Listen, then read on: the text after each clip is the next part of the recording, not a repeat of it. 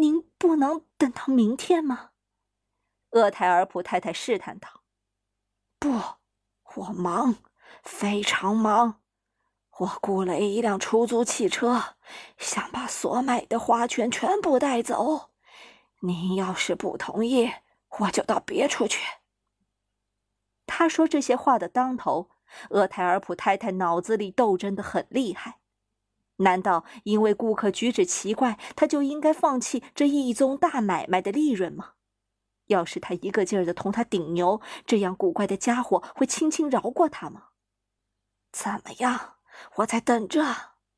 顾客说：“嗯，好吧。”厄泰尔普太太说：“我给您取。”他吓得直冒汗，把花圈逐个装进汽车里。一个完整的家庭成员都堆在后面的横座上，父亲贴着女婿，儿子压着外甥。金厄泰尔普太太的手不知卖了多少花圈，但这次成套的交易不能不使他吃惊。他心中忽然一亮，叫道：“我明白这是怎么回事了！您家所有的男人在一次事故中全部遇难了。”一点不错。陌生人辩白道：“但是，快一点儿，把那个送给伯伯的花圈放好一点儿，摆在这里。我坐在司机的旁边。”他又想了一下，说道：“给我取个献给祖父的。您也失去了祖父。既然我对您这样说，那他的岁数一定很大了。”他年近百岁了。厄泰尔普太太松了一口气，拿过来一个献给祖父的花圈和一张发票。客人毫无争议的付完钱，上了出租汽车，关上车门，没有打招呼，汽车就开走了。厄泰尔普太太站在人行道边，望着这些表达极痛苦感情的花圈向一个陌生的地方运去。回到店里。见维克多慢腾腾地扣着裤子纽扣从店后间里踱出来，维克多，他叫道。他浑身哆嗦了一下，眨眨眼说：“哦，我在听着，我的好朋友。”于是厄泰尔普太太把此事的经过叙述了一遍。他刚一停，维克多就皱着眉骂道：“可恶！为什么这个可怜的人在一次事故中失去了家中所有的男性成员，而且……”你对此信以为真了？你、你、你信他那意外事故？维克多神经质似的说：“不。”厄泰尔普太太说：“想了想，我也不那么认为了。既然你挺有心眼，快找出别的解释吧。也许是我们的一个同行想充实自家的商店。谁会付那么大一笔款子？”维克多说：“你开玩笑吗？”他没让你减一点价钱，而且数量又很多。毫无疑问，他是想在近几天把家里的男性逐个干掉，或者一次灭绝。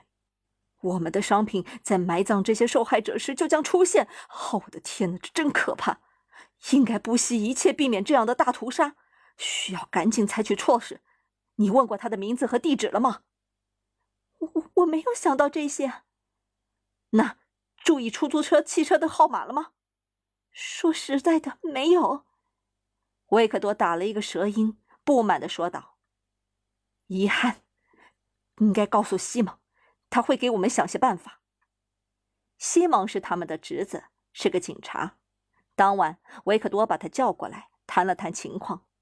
他们三人坐在商店后间的餐厅里，面前摆着一瓶白葡萄酒和一瓶陈罗姆酒。西蒙饮罗姆，他夫妇饮白葡萄酒。听了叔叔的叙述，这个具有笛卡尔思想的警察陷入了沉思当中。过了很久，他点着头宣称这件事确实异乎寻常。但是据他所知，没有一条法律条文禁止一个人一次买几个花圈。那人的举止一点也不违法，对这个陌生人甚至也不能起诉。但是。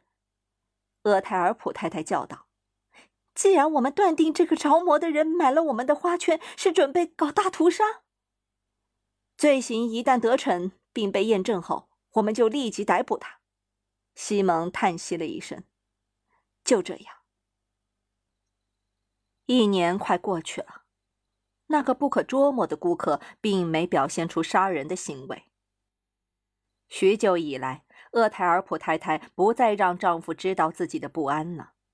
在维克多面前谈起过去她的害怕，她甚至假装发笑。然而，在她的内心深处，仍坚信这个悲剧在人们不太想的时候会爆发出来。一个星期五的傍晚，维克多正忙着订一批急货。厄泰尔普太太把一块微酸的水果糖含在嘴里，头顶着一块白边的手帕，坐在店门口想透口气。还没坐五分钟，突然看见马路对面的人行道上正走着他想要找的那个恶棍。他身着黑衣，擦墙而过，避人视线。厄泰尔普太太心里像挨了一锤。她不假思索地站起来，穿过马路，跟上那人。